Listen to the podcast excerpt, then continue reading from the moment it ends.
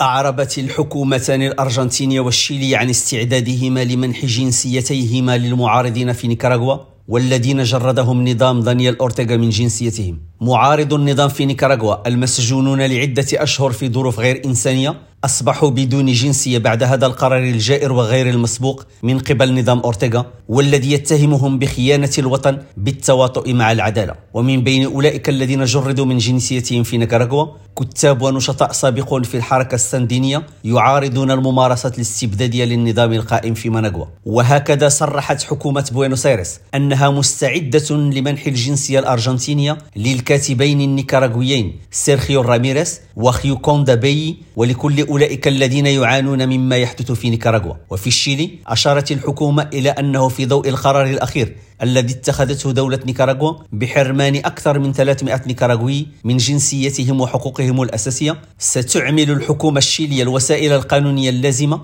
لمنحهم الحماية الدولية الواجبة لهم. ووفقا لتقارير صحفية فقد جردت سلطات نيكاراغوا من الجنسية نحو 317 شخصا في الآونة الأخيرة لانتقادهم أورتيغا. كما أمرت بطرد 222 سجينا سياسيا سابقا في البلاد تم الإفراج عنهم وإرسالهم إلى الولايات المتحدة في التاسع من فبراير الجاري. رشيد ماموني ريم راديو بوينوس ايرس